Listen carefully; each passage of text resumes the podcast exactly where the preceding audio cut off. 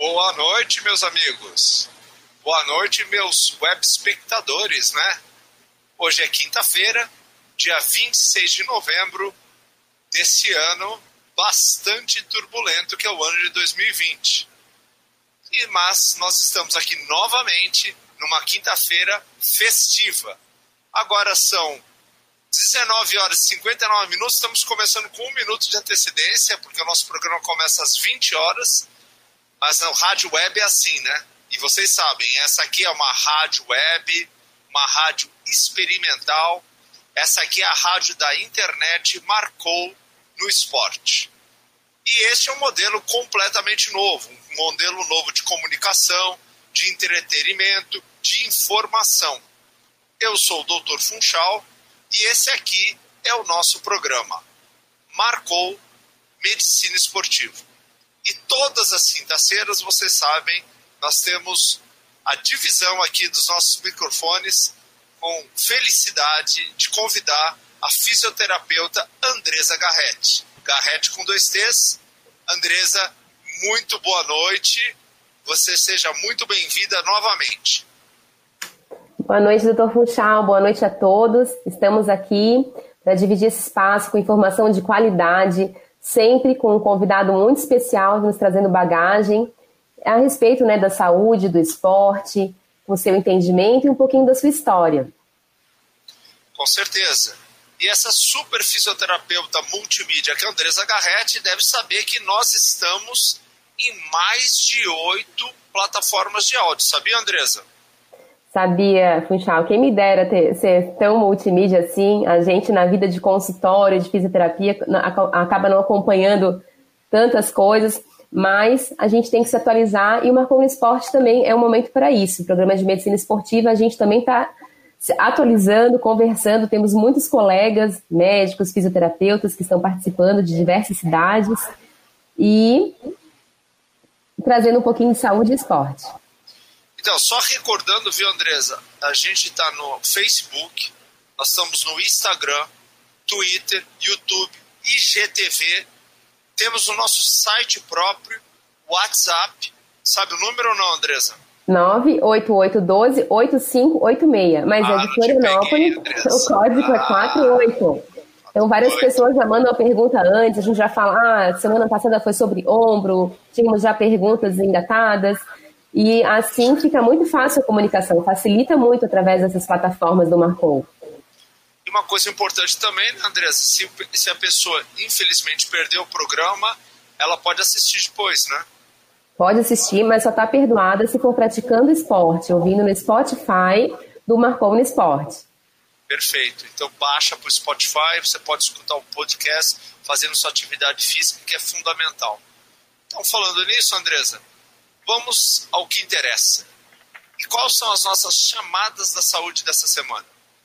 Então, ontem, no dia 25 de novembro, foi um dia muito importante, que é da conscientização internacional do doador de sangue, para reforçar essa importância da doação de sangue, sensibilizar novos doadores, fidelizar quem já doa, no ano tão importante que foi esse ano da pandemia, que teve uma diminuição muito grande da, dos doadores, ninguém de sair de casa. Então, o EMOSC e outros hemocentros estão conscientizando toda a população dessa importância. Sem dúvida nenhuma doação de sangue é, uma, é, é um sinal de amor, né?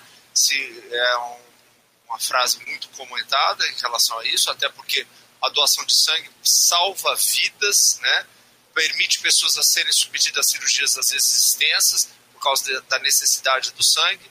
E o sangue, com certeza, é a vida certa, né? O tecido mais importante do corpo humano e, e tamanho também. Então, nada mais do que a gente relembrar essa, esse importante gesto que as pessoas fazem e, obviamente, a pandemia, até por causa do distanciamento social, acabou, com certeza absoluta, trazendo muitos problemas para os bancos de sangue. Então é muito bom a gente recordar essa data e reforçar a necessidade da doação. Maravilha. O slogan desse ano, para finalizar, é Somos todos do mesmo sangue. Maravilha, somos mesmos. E o que mais, Andresa? Então temos uma chamada de nutrição, dicas com a nutricionista Ana Évora. Oi, eu sou a Nebra, sou nutricionista. Vou falar um pouco sobre alimentação na pandemia e imunidade. Deixa eu te fazer uma pergunta. Você ganhou peso na pandemia? Muita gente ganhou peso, inclusive quem já tinha doenças crônicas tiveram piora nas doenças crônicas. O que todo mundo está esquecendo é que para se ter uma boa imunidade é fundamental uma boa alimentação.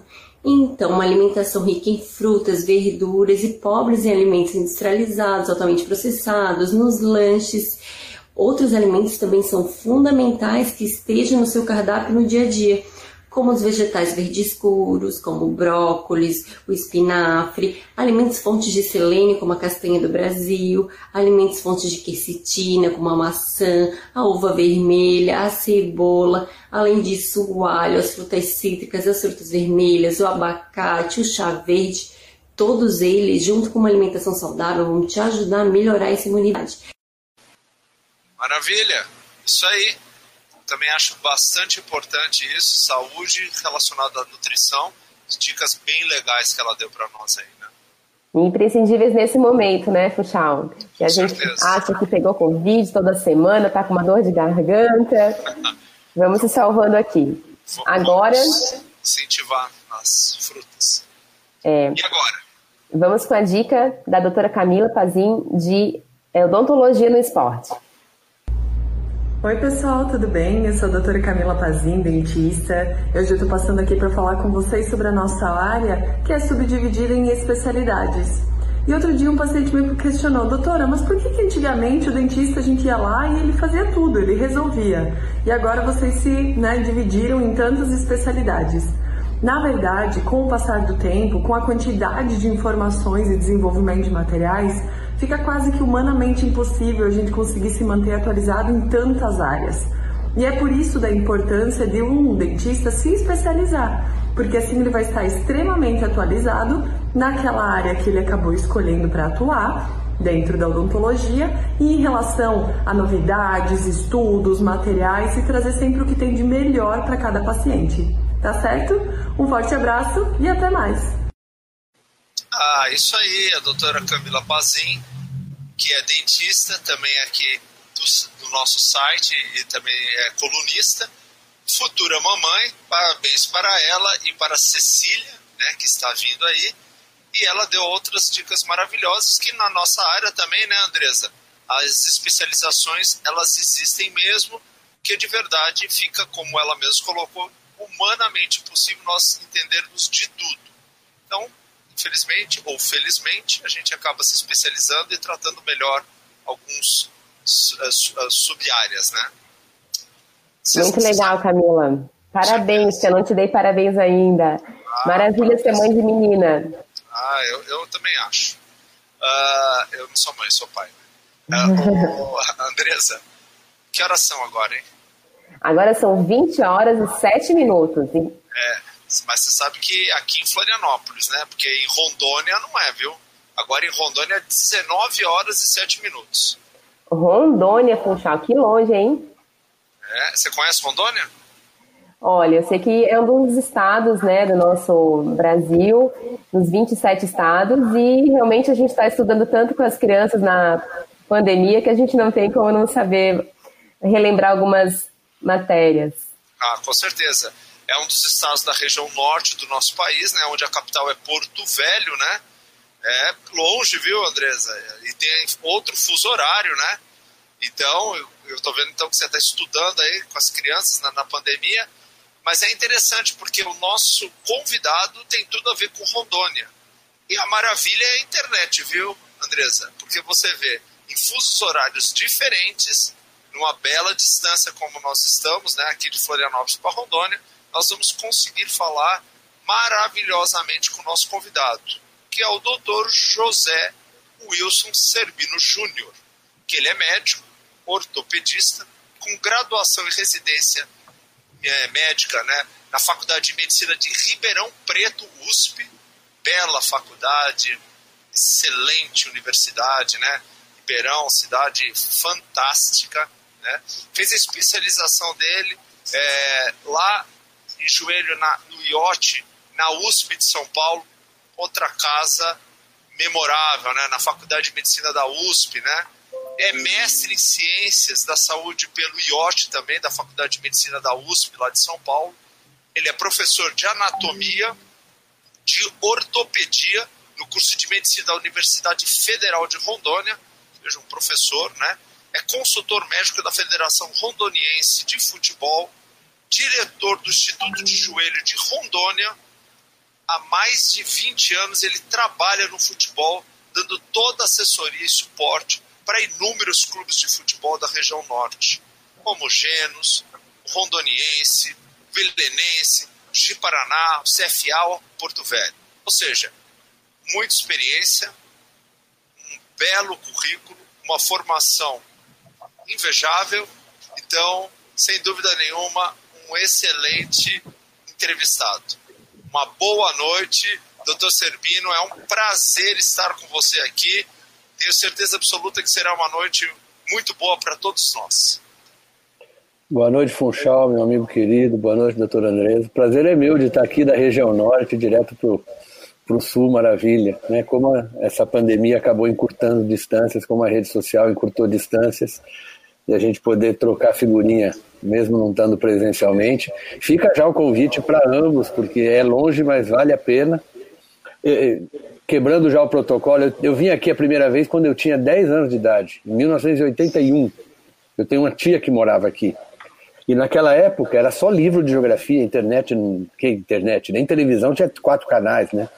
Então a gente viver na prática aquilo que a gente estudava nos livros, conhecer Manaus, o Encontro das Águas, Porto Velho, que era território na época e daí deverou estado e eu vivenciei isso.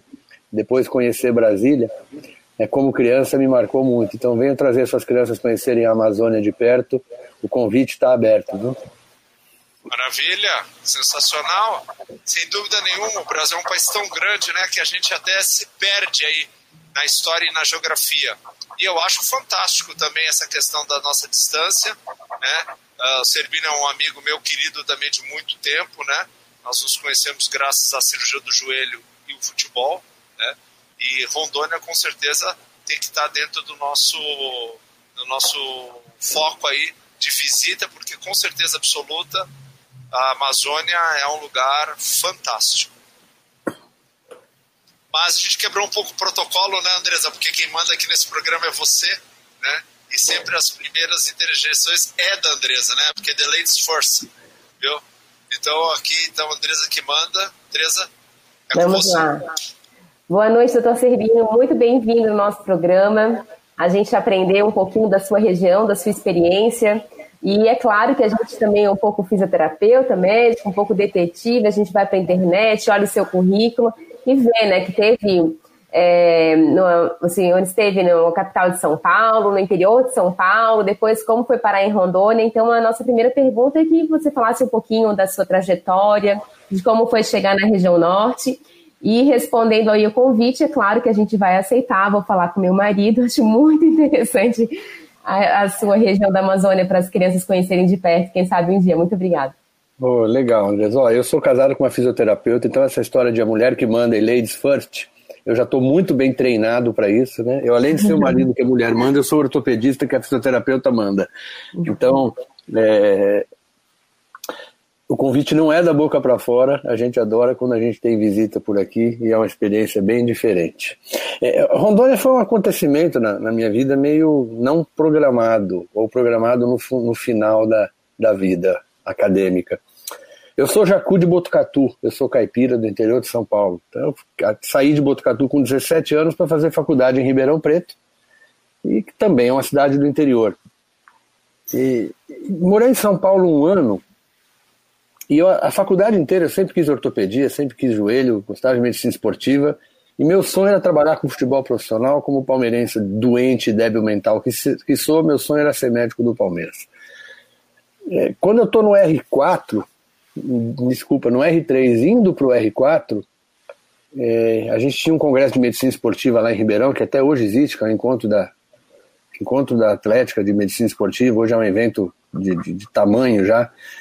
É, e eu organizei os cinco primeiros, na época com a ajuda do Osmar de Oliveira, do Turíbio, que era gente que a medicina do esporte na época era coisa meio de de, de, underground da universidade, né? Era até vista com os olhos meio de lado, assim. Isso foi em 1989 que foi o primeiro.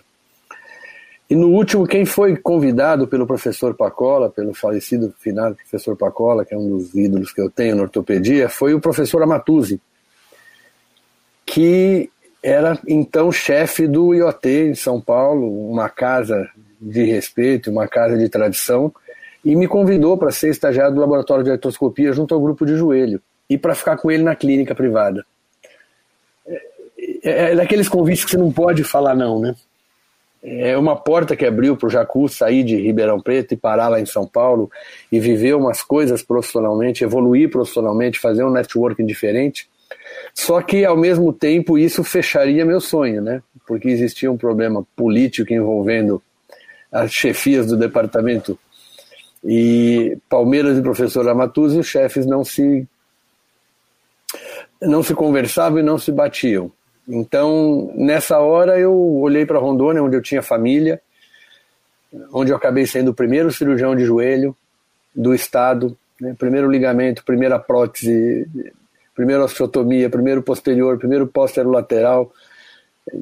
E, e vi um campo, um campo aberto para poder trabalhar, para eu poder exercer minha especialidade e uma vida do interior, que é a vida que eu gosto, né? De almoçar na minha casa, de pôr pijama na hora do almoço e dar uma cochilada, de deixar ou buscar meus filhos na escola. Hoje eu tenho a facilidade deles estudarem numa escola que é dentro do meu condomínio, com a porta na rua, então eles vão a pé ou de bicicleta quando precisam para a escola.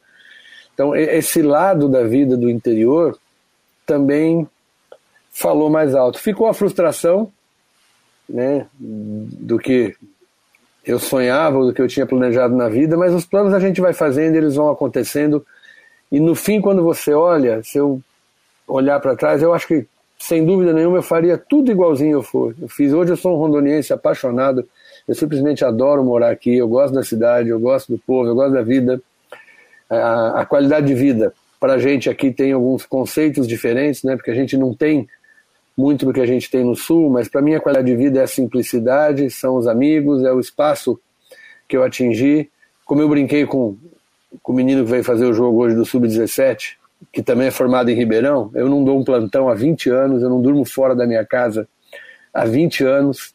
É, trabalho muito, mas trabalho para mim, trabalho dentro da minha da minha ótica, fazendo as coisas como eu acredito, num lugar onde eu acho que lá em São Paulo tem 500 igual eu e 5 mil melhor que eu em cada esquina, né? Aqui eu pude na época chegar com uma mentalidade e tentar construir uma coisa diferente.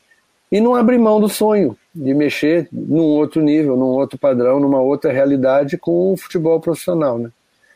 E a gente vivencia isso no dia a dia, na clínica, na prática esportiva. Então, eu acho que é isso. Eu acabei vindo parar em Rondônia porque, no fundo, no fundo, eu sou um jacu de Botucatu. E essa vida de interior que, que a gente vive e conhece é uma coisa que acabou pesando mais. Eu, não posso permitir você falar assim, é. Jaco de Botucatu, porque você sabe que eu fiz faculdade em Botucatu. Eu sei, pô. Lógico ah, que eu sei. sei. Sei que você sabe. Então, Botucatu também mora no meu coração, que é uma cidade pequena e muito grande. Pequena em tamanho e grande em conhecimento, em formação de pessoas. Né? Uma das melhores universidades, eu acho que do país, com certeza, uma das, né? Uma das melhores do país. Eu, uh, uh, Botucatu dá pessoas maravilhosas que nem você, né? E dá pessoas maravilhosas que nem o Fernando Parente, que foi meu, meu amigo de, de turma, né? Fernando Parente, grande médico também. Mas eu quero usar um pouco então dessa, dessa tua colocação, que eu achei, achei muito interessante todas essas, as questões que você levantou né, na questão de fazer uma mudança, de sair de um centro. O Ribeirão Preto pelo amor de Deus, né? É uma das uh, faculdades de medicina mais é, conhecidas do Brasil, né? Do respeito em todas as áreas, ortopedia, o Pacola em si, né?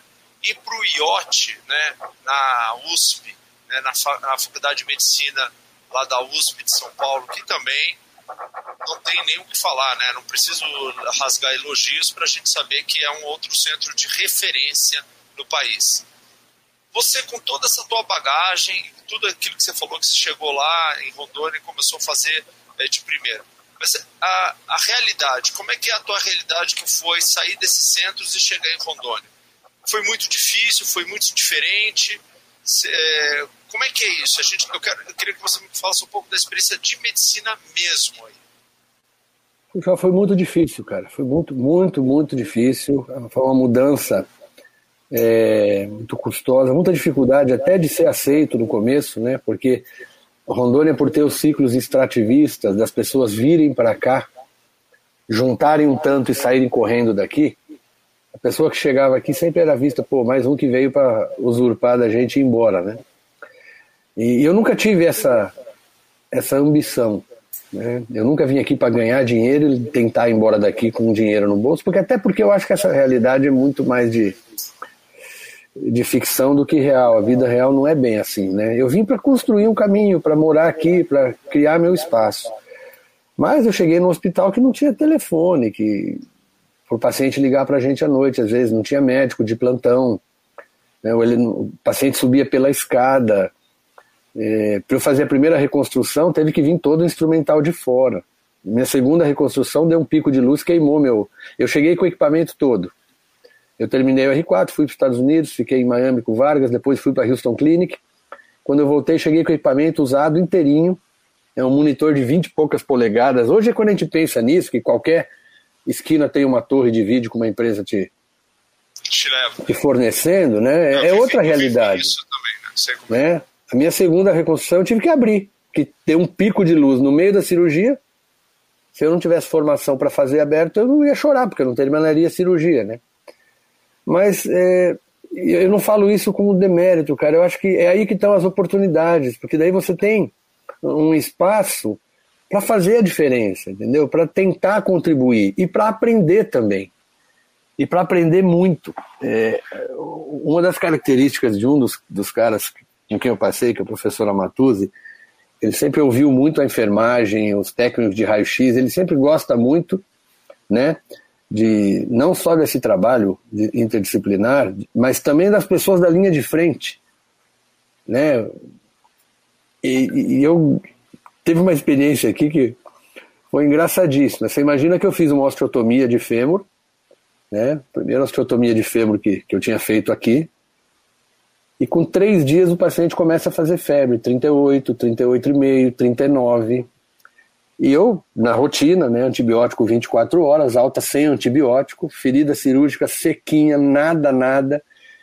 E eu vendo o paciente duas vezes por dia, desesperado, né, aquela ansiedade de quem acabou de chegar. Até que eu estava lá no pronto-socorro, tinha uma enfermeira que chamava Lúcia, uma técnica de enfermagem que chamava Lúcia. No hospitalzinho lá, aquela salinha pequena de pronto-socorro, ela chegou para mim na orelha aqui discretamente e falou: Doutor, faz um PP. Eu falei: Faz o quê? faz um PP. Mas que porra é um PP? Ah, doutor, é pesquisa de plasmódio, isso aí é malária. E era. Então a minha osteotomia tava, não estava infectado, o paciente estava com malária, né?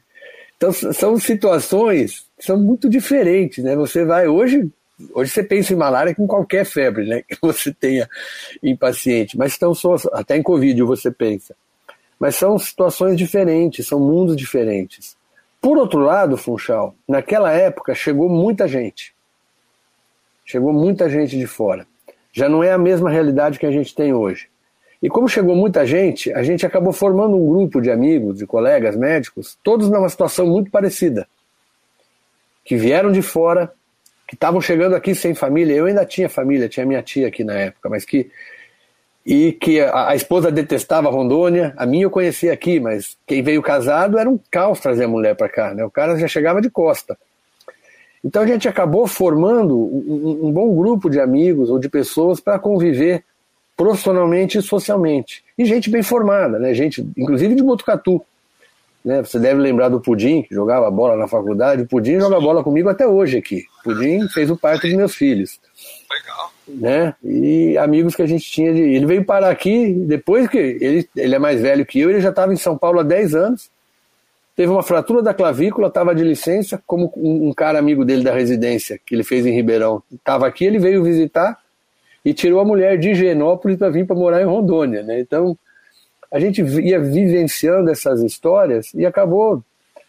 Eu acho que esse pessoal, juntando com o que pessoal que tinha aqui, que tinha se formado aqui, que tinha saído para estudar e que também fazia um trabalho bacana, conseguiu em 20 anos meio que trazer uma cara nova para a medicina de Rondônia. Hoje, se você olhar no centro cirúrgico do hospital que eu trabalho, dá vontade de chorar. Aliás, dá vontade não. Eu chorei no dia que eu fui lá, eu entrei no elevador e saiu lágrima. Porque é inteirinho suspenso, com torre da, da Drager, carrinho de anestesia da Drager, todo informatizado, no mesmo padrão dos grandes hospitais, dos grandes centros. Cara. Que é uma coisa pra gente aqui que era impensável há 10, 15 anos atrás.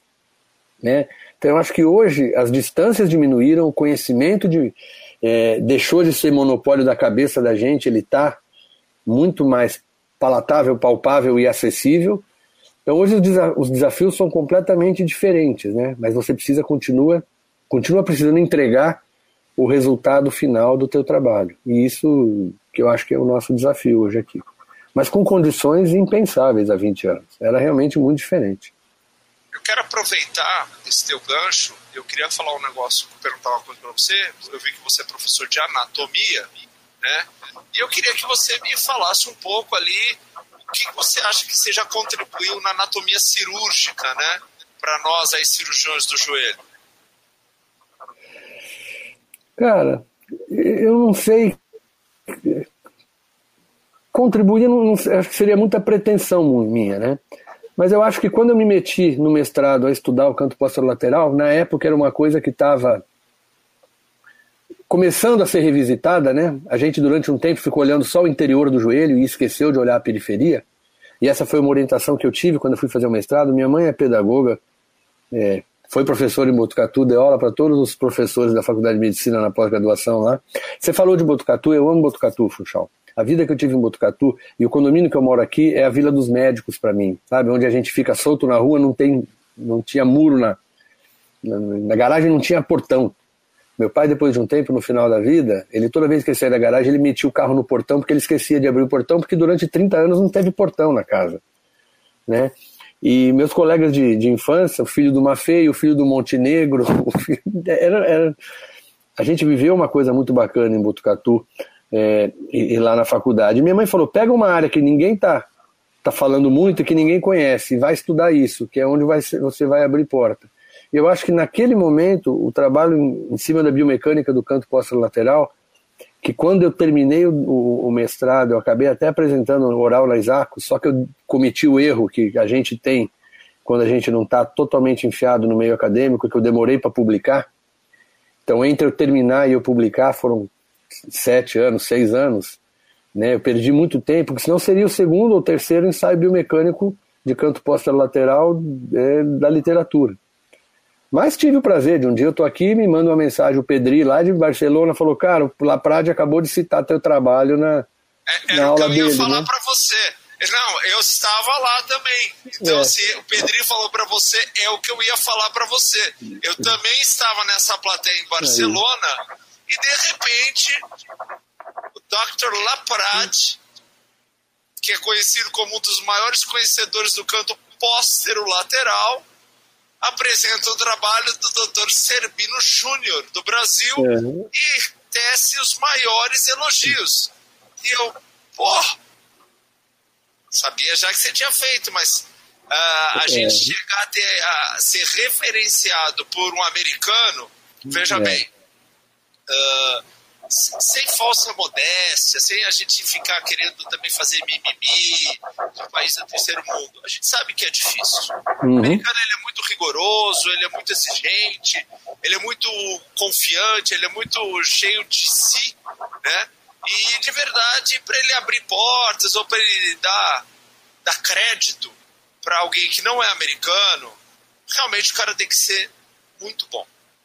Então, aquele dia eu também estava presente, então realmente foi exatamente isso que o Pedrinelli falou para você.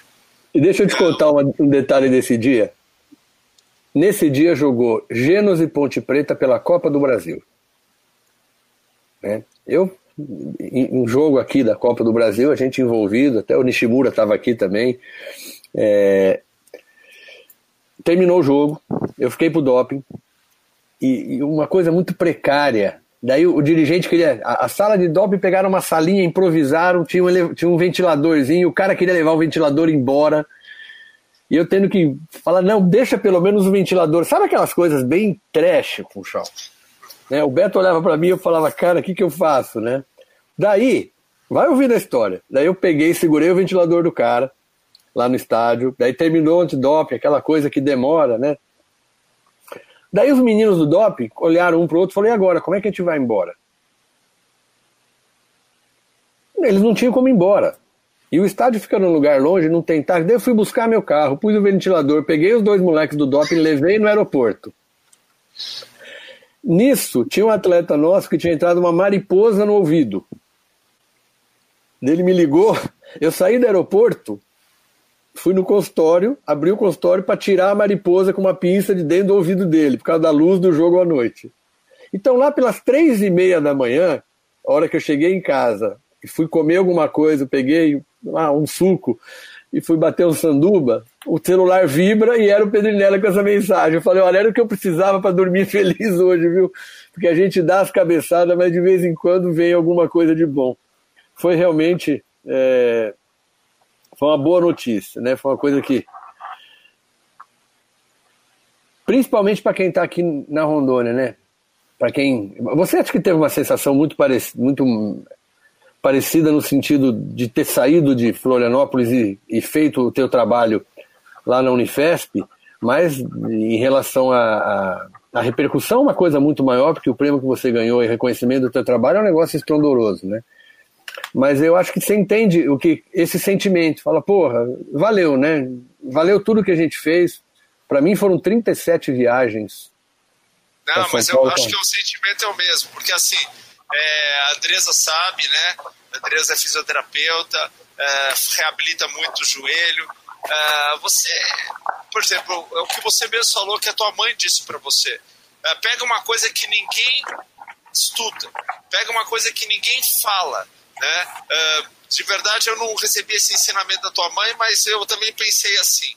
Você entendeu? Então, veja, e, e tenta descobrir ou, ou, tenta falar melhor sobre esse assunto.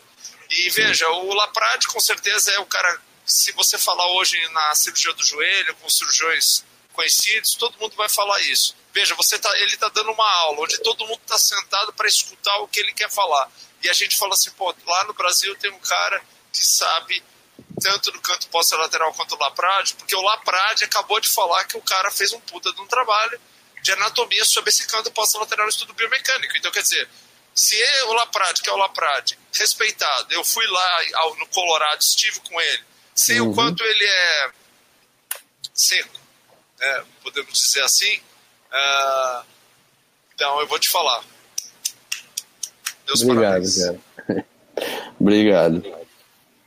Doutor Serbino, a gente está falando de cirurgia, né? Já falamos de algumas técnicas aí. E eu vi uma, uma frase no site de Rondônia, inclusive, que é assim: é preciso três meses para aprender a fazer uma cirurgia, três anos para saber quando é preciso fazê-la, e 30 anos para saber quando não se deve fazer uma operação. Então, eu queria que a gente debatesse um pouco sobre isso, porque profissionais como você, como o Funchal, que tem toda essa experiência, a gente sabe que tem muitos pacientes que a gente não vai lá conversar com o Funchal, vai lá conversar com aquele médico, e o médico fala para não operar. E as pessoas têm ainda aquela mentalidade, não, vai como se a cirurgia fosse cortar algo, não precisasse um, um pré-operatório. Então, eu adorei essa frase do Henry Marsh, que está no seu site. É, porque tem, inclusive com um vídeo do Don O'Donoghue uhum. que tem no Instagram, que era uma frase que foi, foi o Dr. Marco, né? Que o Don O'Donoghue falava que o objetivo da ortopedia moderna é restaurar ao paciente a sua capacidade anterior, mesmo que seja preciso operá-lo.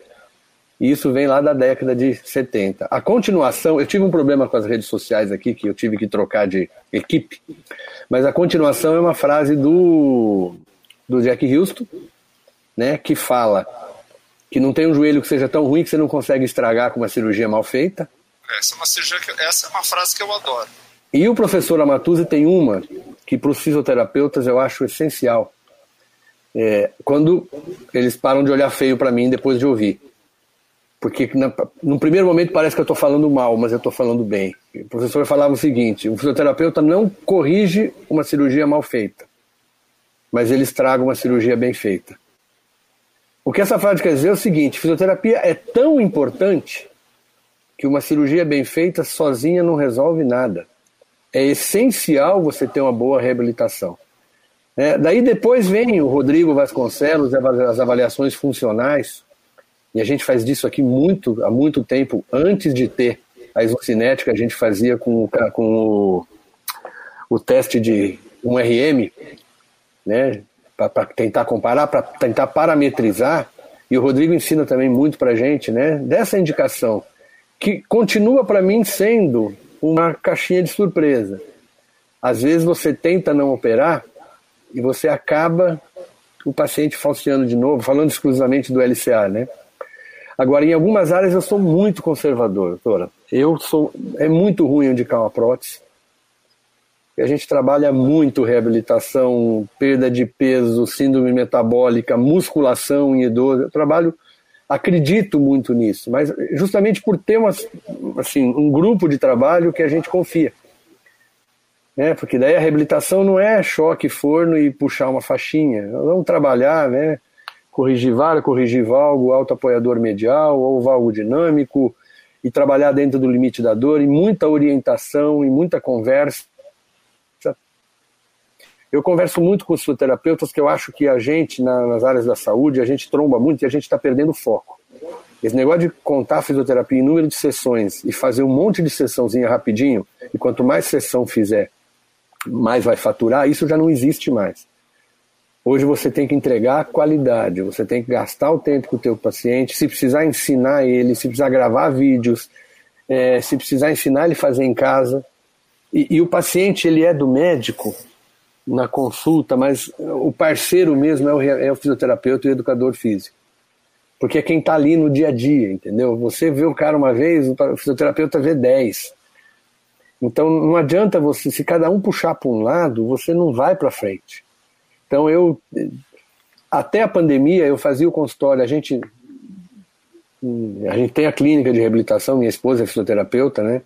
E, e educadora física, então é uma área que que a gente investe bastante na porque acredita muito, né? Então, tem uma academia lá dentro, tem uma esteira antigravitacional, tem Vertimax, tem o cinético, é, tem areia, tem grama, tem a piscina e, e usa tudo isso. E eu, uma vez por semana, até a pandemia, eu atendia lá dentro. Então, todos os meus acompanhamentos de pacientes que tinham operado ou não, porque não é só o paciente cirúrgico que precisa de uma boa reabilitação, eu fazia com o fisioterapeuta dentro da sala. E a gente é, trocando figurinha e batendo papo. Eu tenho uma frase também, eu falo para os pacientes, com perdão da palavra, que se eu precisar ensinar fisioterapia para o fisioterapeuta, você está ferrado. É ele que tem que me ensinar. Se a situação chegou no ponto que ele sabe menos que eu, você está perdido, meu. Eu preciso de alguém que saiba mais do que eu, que me ensine fisioterapia. Né? Mas a gente sabe que hoje, com, com a democratização do diploma, porque o ensino não foi democratizado, mas o diploma foi de uma maneira vergonhosa, né? em todas as áreas, inclusive nas áreas da saúde, hoje está muito difícil. Hoje tem muita gente que não sabe nada. Aquilo que na época da gente, você sa sair da faculdade e não fazer residência, ou não fazer uma especialização, era uma coisa impensável. Hoje é o, é o corriqueiro, entendeu? Quando muito, quando muito a gente consegue fazer, é, ver a pessoa que fez um curso. Mas geralmente sai da faculdade, faz um pilates qualquer aí, vira personal e monta um estúdio. É, é a rotina aqui. E daí não sabe, meu, não, não, não dá para discutir. E esse profissional que sabe, ele está preso na clínica atendendo convênio. Ele tem que tomar cuidado com isso. Ele precisa extrapolar o conhecimento, entregar uma coisa diferente, porque a reabilitação é muito difícil, é muito complexo. E a gente tem que estar né? tá nesse caminho mesmo. Isso a gente também vê aqui em todas as cidades. É um caminho que é mais difícil, mas é muito mais lindo quando a gente está podendo se aprimorar e é um dos motivos que a gente está aqui, né, Funchal? A gente está podendo discutir, trocar figurinha, a gente, eu sempre me preparo para os programas também, Porque, às vezes, o que acontece nesse bate-papo, médico, fisioterapeuta, ou com outros profissionais da saúde, a gente às vezes fica com vergonha de comentar alguma coisa, dizer que não sabe, e é assim que a gente aprende, porque ninguém sabe. Lógico, lógico. Eu tenho meus gurus. É, eu falo, o Rodrigo Vasconcelos, o Rodrigo para mim é um é, é um norte. Né? Um outro vocês passar, passou com vocês há pouco tempo, que é o Marcinho Oliveira, de Brasília. Ah, fantástico. Né? E, e, o Márcio, além de todo o conhecimento, ele junta o jeito Márcio de ser, que, meu Deus do céu, é um furacão para trabalhar, para agradar os outros, para fazer bem feito e para. É um lorde, né? É um lorde em Brasília. Então, é, eu tenho referências na fisioterapia que, porra, eu sou simplesmente apaixonado por essas pessoas. E eu vejo, graças a Deus, que as coisas em que às vezes eu bato no fisioterapeuta, eles batem também.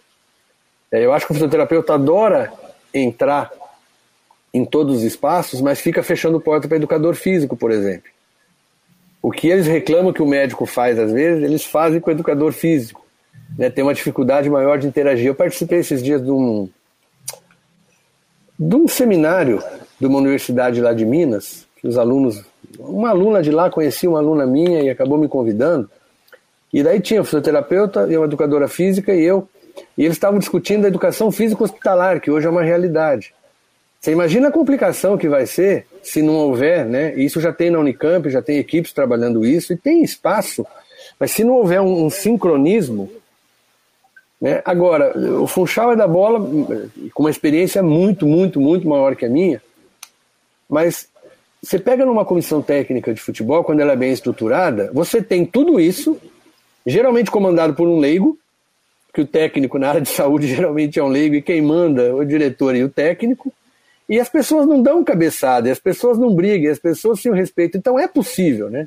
É possível todo mundo trabalhar a saúde é, com, em prol de um, de um resultado final, cada um contribuindo com a tua área, né?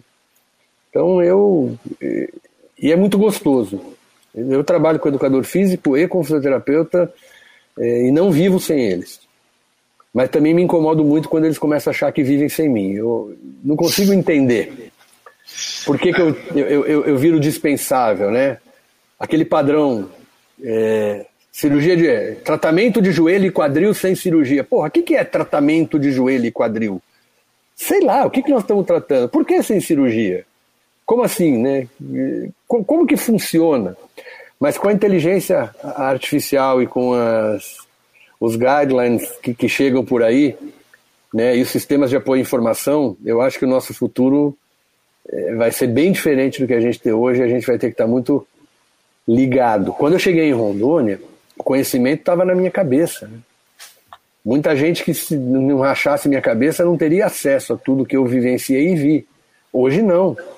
Hoje, além do acesso estar tá muito mais fácil, você tem isso na internet, né? Antes, para você ver uma cirurgia, você tem que ir lá e ficar olhando a cirurgia. Hoje você baixa um, vivo, um vídeo e você tem 200, né? Você tem que ficar se, se organizando para poder se aperfeiçoar. Com certeza. Eu quero discutir um pouco com você um pouco de futebol e sobre a tua experiência aí, que eu sei que ela é grande também. Mas eu queria te perguntar uma coisa. Você gosta de tênis ou não? Puxa, eu adoro tênis, cara. Eu jogava tênis quando moleque, cheguei a ser federado, mas daí depois da faculdade eu virei para o mundo da bola. Perfeito. Então vamos escutar um pouco de dicas de quem joga mesmo, certo? Foi mais que federado, profissional, representou o Brasil, um grande tenista, com seu, suas dicas de tênis, o papo de tenista com Márcio Calço. Fala aí, Márcio. Papo de tenista no Minuto do Tênis. Pessoal, vamos falar o que está acontecendo nessa reta final do calendário da ATP. Aqui no Brasil tem dois torneios ainda, dois challengers de 80 mil dólares. Tem mais de 21 tenistas do Brasil disputando essa competição, que acontece em São Paulo essa semana e na semana seguinte em Campinas. Final do ano aqui, dia 12 de dezembro, a Federação Catarinense de Tênis também tem um torneio muito importante. É um torneio de 40 mil reais a premiação que vários tenistas do país também vêm disputar. Então, é, são os últimos torneios do ano, já valendo uma condição muito boa financeira e o pessoal está tentando aproveitar o máximo possível. Esses são os detalhes da semana. Um abraço. Ah, isso aí, ó, dá para ganhar uma graninha ainda até o final do ano, os tenistas. Márcio sempre de olho nisso, sempre dando dicas, né? Um forehand maravilhoso que ele tem, tenista de primeira linha, representou muito bem o Brasil e sempre está dando uma dica aí para nós. Então vamos falar um pouco de futebol, vamos falar um pouco de futebol aí do, da região norte, dos clubes que você dá suporte. Fala pra gente um pouco como é que é essa relação futebol, você falou Copa do Brasil, né? Você falou até de outros colegas nossos, como o Nishimura, da Ponte Preta, que teve aí. Como é que é o futebol aí no norte do país? Você que é um apaixonado pelo Palmeiras, você que é um apaixonado pelo futebol em si. Fala um pouco, e eu quero que você comente também um pouco sobre o suporte médico, fisioterápico que esses clubes têm. Funchal, é, é, muito difícil, cara. É uma realidade muito diferente. Né? A gente tem uma situação muito incipiente. Eu acho que já melhorou bastante nesses 20 anos. Eu vi muita coisa, muita coisa triste, cara.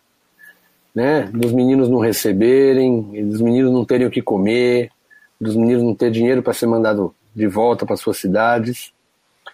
É, então, mas hoje já existe um negócio um pouco mais profissional, um pouco mais voltado para para aquilo que tem que ser, ou para o mínimo, né? Que é o cara ter condição de, de se alojar, de se alimentar, de descansar e de ter um treinamento decente. Mas já chegou a gente aqui de não ter campo para treinar. Os caras estão treinando num campo de society, chega o barrigudo e fala: oh, agora é a nossa vez de jogar.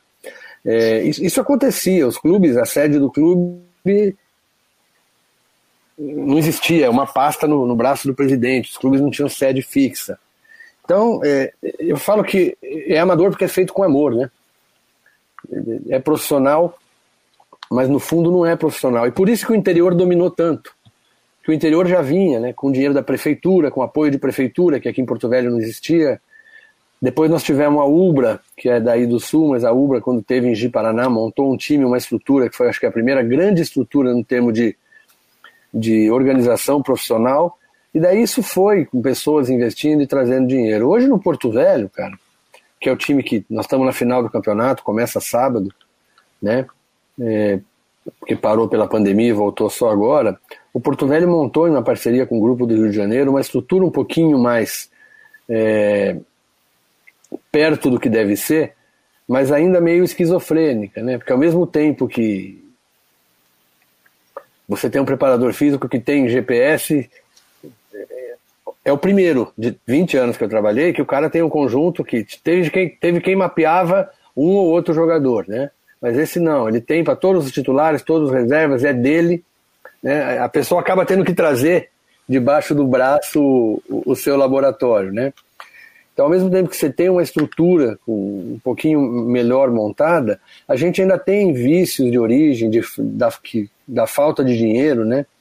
Para alimentação, para poder ter assistência. E eu entro nessa como um parceiro. A gente tem, eu como ortopedista, e acabo fazendo a parte médica, vivo pedindo favor para os outros, né? Das áreas que não são do meu conhecimento, é, e uso o suporte da clínica de fisioterapia. E acaba sendo uma coisa divertida, né? No campeonato atual e no passado, eu estava na camisa dos três times e da arbitragem. Daí na segunda-feira a resenha na clínica tinha jogador dos três times e o juiz, o bandeirinha, né? Eu, eu, eu brinco que o futebol de Rondônia é tão incipiente que a gente torce até para juiz. Porque são amigos, são pessoas que a gente convive. Então, quando sai um Jonathan, que está hoje em dia apitando Série B e bandeirando, ou quando o cara pede a, a, a é, bandeira ou apita uma Copa do Brasil, eu já vi jogo do Palmeiras com a Márcia Caetano, que é bandeira FIFA, que é auxiliar FIFA, é bandeirando no Paquembu, né? Quando a gente tem essas, e eu estava lá no quando a gente tem essas possibilidades, a gente torce pelos amigos, né? Então eu acho que o, o que a gente faz aqui fere um pouco o profissionalismo, né? Eu não, não digo que é totalmente voluntário, porque acaba sendo uma troca, um escambo, né? A gente está nas camisas, a gente recebe o honorário em forma de patrocínio, mas não é aquela coisa como deveria ser, e que precisa ser, e que precisa chegar lá. Paradoxalmente, Funchal, se a gente conseguisse organizar, você tirando os clubes de maior é, porte, É, pega no interior de São Paulo, por exemplo, que time que consegue disputar uma Série D e uma Copa do Brasil e ter calendário junto com o estadual de janeiro até outubro? É muito raro isso. Os times têm três meses de calendário. Para você conseguir uma vaga na Copa do Brasil em São Paulo, é uma briga de faca. Aqui você ganha estadual, você tem uma vaga na Copa do Brasil. E a cota do primeiro jogo da Copa do Brasil varia entre 500, 600, 800 mil reais. Sim. Então, se você estrutura minimamente e faz a coisa de uma forma perene, né, você tem espaço não para almejar mais do que a gente possa, mas pelo menos para ter uma coisa digna, uma coisa correta. Porto Velho todo mundo gosta de bola, aliás, no Brasil todo mundo gosta de bola. Mas o estádio ainda é canhado, daí você vai jogar, não tem o estádio lota com muita facilidade quando tem, mas às vezes não tem jogo. Esse ano o estádio ficou fechado, nós fomos jogar em distritos de Porto Velho com portão fechado. Vamos jogar em Jaci, Paraná, o Genos baseou em Humaitá. Então são coisas assim, precisava do poder público, do empresariado local, né, conseguir acreditar de novo nessas pessoas que estão na frente do futebol de, de Rondônia. Agora, jogador tem, né? Jogador tem. A gente tem jogador no, o Elcinho, que foi o brasileiro que. O Elcinho jogou inclusive no Figueirense aí. Sim. Foi dois anos melhor brasileiro no Japão, é daqui. É um menino de ouro que né, sentava no banco do Genos quando começou a carreira. Né, e, e teve a oportunidade, teve o espaço. Né, e do jeito que, ele, que eles têm, tem vários. Então o espaço, a falta mesmo é a organização e a oportunidade. E você vai se entregando, né, Funchal? Você vai continua sendo minha cachaça. É do bolso, é, é viajando no dia do jogo. No jogo Palmeiras e Vilhena que eu fui fazer, eu viajei a madrugada de ônibus para chegar lá fazer o jogo, né? E voltar no dia. Não, 750 quilômetros. Né? Fomos jogar quase de Arapiraca. Você pega o avião sozinho, vai, viaja de madrugada com um táxi para chegar no dia do jogo. Mas é porque vira aquele lado da cachaça, do, do amor mesmo. Não preciso te explicar, é gostoso você estar no meio disso fazendo tudo isso, mas o gostoso mesmo é se você pudesse fazer com um pouquinho mais de é, de qualidade, de perceber que os meninos não estão passando necessidade, na hora que você precisar ter um jogador machucado, que você conseguisse operar ele de pronto, né? Se eu tivesse na universidade, aqui não tem hospital a federal, a gente usa o serviço público, então eu não tenho uma porta. Se eu tivesse uma porta na universidade para fazer um serviço, que essa é uma demanda que a gente está tentando construir aqui na prefeitura ou no governo do estado, né? Fazer um serviço, eu entro como universidade, o poder público entra como hospital e fazer um serviço de atendimento ao atleta federado, né? Para poder fazer um ambulatório, atender esses meninos, operar esses meninos quando precisar, difundir esse conhecimento, trazer o pessoal da FISI junto, né? É, mas a gente consegue.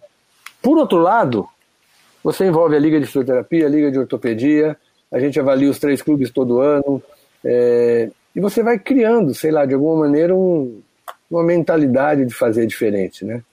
Para esse ano, o Pedri tinha me dado uma, uma sugestão e eu estava com o projeto feitinho. A gente ia montar uma equipe de, de atendimento de maqueiro só com universitários. Eu tinha arranjado patrocinador para comprar todo o equipamento, né? A maca dura, a maca padrão FIFA, e por lá, quatro meninos. E eles, meninos, estavam vibrando com essa. Fazer uma escala nos jogos, né? Porque daí, se tivesse alguma coisa, você teria alguém um pouquinho mais gabaritado até para auxiliar lá essas situações. Mas daí veio Covid, pandemia, estádio fechado, ficou para o ano que vem. E falando em Covid, né? Fala pra gente um pouco ali como é que tá é, essa questão do Covid aí no estado, no próprio futebol. Uh, vocês, como é que vocês fizeram no Brasil inteiro, né? A própria CBF é estabeleceu um protocolo, cada região também fez seu protocolo, muitos uh, acabaram os seus campeonatos, né? E vocês aí em Rondônia, como é que foi? A gente, quando estourou o Covid, estava terminando a primeira fase do campeonato. Né? E foi muito importante naquela época todo o trabalho que a CBF pilotou e o teu protocolo, que foi o primeiro que eu tive acesso, você mandou, né? Protocolo que você desenhou aí pro Havaí e as coisas que você levou até para o governo aí viraram ben, benchmarking para a gente aqui de uma maneira muito forte. Foi para a federação, é, foi para os clubes, né? É, então a gente fechou. Aqui é todo mundo alojado.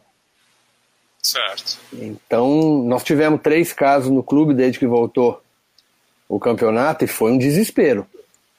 Porque trancar no alojamento, num quarto sozinho e. Né? Mas Rondônia atrasou em relação ao, ao Brasil para chegar ao Covid, então quando estava no pico aí, aqui estava frio, só que fechou muito cedo. Nós fechamos dia 17 de março. E a coisa engrossou mesmo foi em junho, julho. Depois lá para setembro começou a baixar e baixou bem. E agora, cara, tá todo mundo cansado, tá todo mundo. Ninguém mais respeita nada, entendeu? Se o isolamento. aqui foi a nossa, o sul do Brasil também, né, Funchal? É, a nossa realidade, infelizmente, ela. Se o isolamento parecido. já era difícil, o distanciamento, né? E eu não sei. Vamos acreditar numa imunidade em rebanho aí, porque. Ou numa segunda onda mais fraca, porque eu não vejo como fechar tudo de novo. É, pegando a realidade do todo. Eu acho que você tem que trancar quem é mais quem é mais sensível. Agora, aqui não voltou nada, não voltou a aula, né? A gente voltou a trabalhar, voltou a operar, mas eu estou com as restrições em relação à agenda, a volume, mesmo a clínica em relação ao agendamento na fisioterapia, correndo alguns riscos. As aulas não voltaram até agora, meus filhos terminaram já o ano e esse ano já ficou declarado que não, não, não tem mais nada, né? Então vamos ver como que isso vai vai ano que vem, né? Eu acho que a gente segue muito o, o fluxo do do oba-oba, né? Aqui em Rondônia não é diferente. Eu tive uma discussão quando alguém falou que a gente ia implantar aqui o protocolo do Amapá. Falei, não, gente, para. Eu liguei para alguém do CRM. Eu falei, gente, o protocolo do Amapá, com todo o respeito do mundo ao Amapá, mas se a cura do Covid vem do Amapá, se é o protocolo do Amapá. não pode ser, gente. Não, não é assim, né? Não, não pode ser. Fazendo pedágio na rua, dando Ivomec e, e cloroquina para o povo. Então, eu acho que a gente ainda aqui está buscando o nosso caminho. É, a capital já passou pelo pior, agora está voltando um pouquinho, curiosamente, um pouquinho mais nas classes A e B a sensação de que dá é que quem se trancou muito no primeiro momento, a hora que pôs a cabecinha para fora na rua, acabou pegando, que era uma coisa até natural de se imaginar, né? Porque você achata a curva, você não evita a contaminação enquanto não tiver imunidade ou cura. E é uma grande incógnita para todos nós o que, que vai ser dessa vida, Eu não consigo. No Brasil, né? Para todos é. nós, é, no Brasil inteiro, né? No mundo, talvez. Né? Para o mundo, para o mundo. E com uma tristeza muito grande em ver essa polarização, né? A gente está ressuscitando antivacina. De repente, só tem uma vacina que serve ou só tem uma vacina que não serve. Né? A gente parou de pensar, a gente está pensando com o voto. Uma semana da eleição, então está terrível. Né? E quando você vê, eu, eu acho que o grande risco disso tudo é na ciência, entendeu? Porque a gente está vulgarizando o conhecimento científico de uma maneira que, ah, não, eu não vou nesse médico porque ele é muito rigoroso com a parte científica. A gente ouve isso, cara. Quer dizer, o cara que não dá Ivomec não dá cloroquina, entendeu? É... Sei lá. Para mim é como se todo mundo tivesse, desculpa, todo mundo está tratando Covid com ventosa e kinesiotape, entendeu? Está espalhado pelo mundo o tratamento de Covid com ventosa e kinesiotape. É a sensação que eu tenho hoje em dia em relação à ciência. Nós vamos demorar muito para poder entrar de novo num eixo em que o conhecimento científico seja válido e validado. Porque a gente já tem hoje um monte de gente que não tem capacidade de avaliar o próprio conhecimento porque o referencial é muito diferente dos referenciais que, que deveriam ser, né? Eu tenho referenciais que eu tenho vergonha de, do que eu sou perto dos meus professores, dos meus mestres e dos meus referenciais. Mas quando a pessoa nunca teve esse referencial mais alto, tudo é normal, entendeu? Eu vejo residente postando foto de cirurgia mal feita e falando, olha que legal, fiz sozinho. Eu falei, porra, isso é posta ainda. né? A rede social é um negócio como. Mas é, porra. Um DHF lá com o pino fora do lugar, o quadril não está reduzido, você tem certeza que lá vai falhar, e tá lá no Instagram, olha, hoje eu fiz essa cirurgia sozinha, minha primeira cirurgia sozinha. Eu falei, pô, eu devia estar acompanhada, não teria sido melhor. A gente perdeu isso, e eu acho que o Covid veio trazer isso como sequela também em relação ao conhecimento médico, quando você passa a não valorizar, em que as redes de, sei lá, as redes sociais, as, as pragas de WhatsApp, né, as correntes do WhatsApp, passam a ser mais importante do que a opinião do teu médico para tratar qualquer coisa. Exatamente. Doutor Serbino, estamos a uma hora de programa, Funchal, tu acreditas? Não, é uma coisa incrível. Incrível. Ele nós anda muito rápido né? programa. É, mas somos muito bem prestigiados pelo doutor Ademar, que é meu marido, estava aqui assistindo a gente, mandou um abraço. O Ismael, Ismael Gomes, que é um, um superfisioterapeuta aqui na nossa cidade também. E o Dr. Remarco Fischer mandando mensagem. A gente agradece a todos. E especialmente né, a sua presença aqui com a gente. Foi muito interessante saber que nós temos diferenças, mas também temos similaridades em cidades tão distantes do nosso país. E não esquecemos o convite, né, Funchal? Fala para a Gabriela, eu tive falar com o Remar, de conhecer aí o norte do país, um dia, não, quem sabe. Certeza. Mas o mais legal disso tudo é a gente discutindo a medicina do esporte, a terapia, que é a nossa grande paixão de estar aqui numa quinta-feira à noite. Muito obrigada. Exatamente. É, eu e Andresa, não pode terminar o programa, porque é. já foi, já foi para, já foi receber o nosso presente já. Ai, meu Deus. Então tá aí nosso mimo, nosso presente, que é o um retrato animado, uma caricatura do Luiz Felipe Funchal, um grande artista de 12 anos. Que legal, aqui, cara. Que é o filho do Dom Funchal. Show de bola. Que fez com todo esse carinho para usar nas suas redes sociais. Com certeza. E votares, né? E lembrar do nosso programa. Poxa, muito obrigado. Bacana. Adorei. Ficou melhor que o original, viu? Ah, que... Eu gostei também, ficou bem parecido. Olha, quem agradece fomos nós, viu? Porque realmente foi um prazer imenso conversar com o Dr. Serbino, que é de Rondônia. É, a gente conseguiu, como a Andresa falou, a gente conseguiu ver que a gente tem diferenças, mas tem muita similaridade. As distâncias, na verdade, elas se encurtaram muito pelas redes sociais. A facilidade que a gente teve em conversar aqui, uh, muitas coisas e muitas colocações realmente sinceras, uh, mostrando, na verdade, que existem dificuldades, mas houve grandes avanços. Chegando até, eu acho que você ficou emocionado em alguns momentos, e, mas eu acho que isso foi sensacional, porque, primeiro, não esconder e não, não, não deixar passar, é, transparecer que não existe problemas. O Brasil é um país grande, um país continental. A gente sabe que é um país de muitas, muitas, muitos contrastes, né? Já dizia Graciliano Ramos, então é um Brasil de contrastes, diferenças, né? Eu agradeço muito a tua generosidade de estar aqui conosco. Foi realmente um prazer. Né?